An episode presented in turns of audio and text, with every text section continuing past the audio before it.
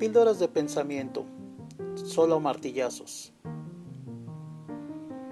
Aquí veremos muchos asuntos de política, ciencia, tecnología, cultura. Si realmente son dogmas, muchos de los que entendemos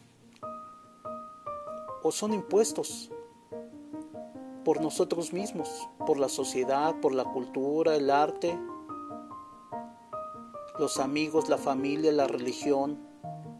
Tú solamente determinas, ¿es verdad o mentira? La labor únicamente es que tengas un poco más de pensamiento. Espero te gusten.